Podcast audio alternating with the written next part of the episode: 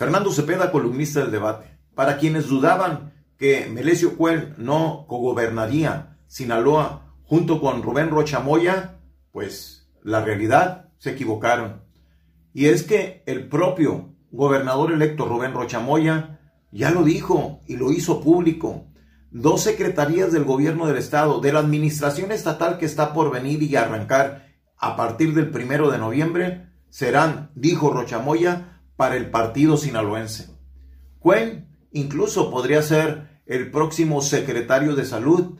Lo han dicho muchas cosas, muchas veces, lo han especulado por todos lados, y es más, ya el propio, el propio eh, Rochamoya se ha encargado, se ha encargado de, de, de darlo a conocer, de alentarlo. Y no solo el partido sinaloense tendrá posiciones y la posibilidad de cogobernar con Rocha Moya el estado de Sinaloa. No, no, se equivocan. También el Paz será parte importante del gobierno que habrá de, de llevarse a cabo aquí en Mazatlán, Sinaloa, porque la alianza entre el químico y el Paz tendrá también sus posiciones políticas. Y pues bueno, ¿qué decir ¿Qué decir de los municipios de Concordia, El Rosario y Escuinapa, en donde los alcaldes electos, ¿qué creen? Pues son del Paz, son gente del grupo impulsada por Melesio Cuen, el rector de la UAS, fundador del partido sinaloense y líder, y líder de este partido en Sinaloa.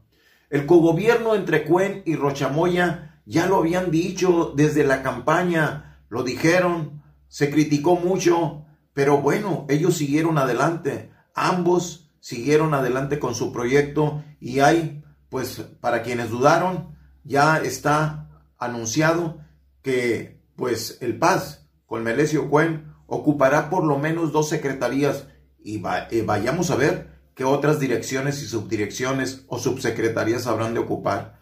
Ahora parece que este anuncio que hicieron desde la campaña de que cogobernaría Cuen y Rochamoya, pues ya, ya todo parece indicar que será una realidad.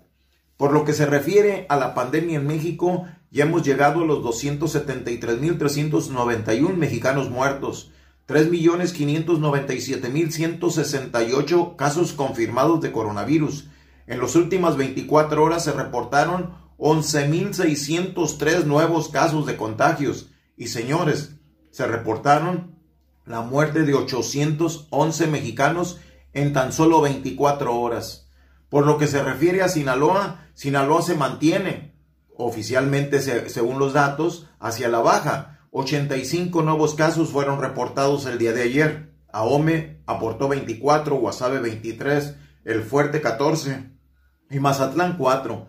Pero se reportaron 14 sinaloenses muertos en las últimas 24 horas. Y con esto ya hemos llegado a los 8.416 sinaloenses muertos en esta pandemia. Cuídese usted y cuídese bien, porque el gobierno, el gobierno no los va a cuidar. Por hoy es todo y muchísimas gracias.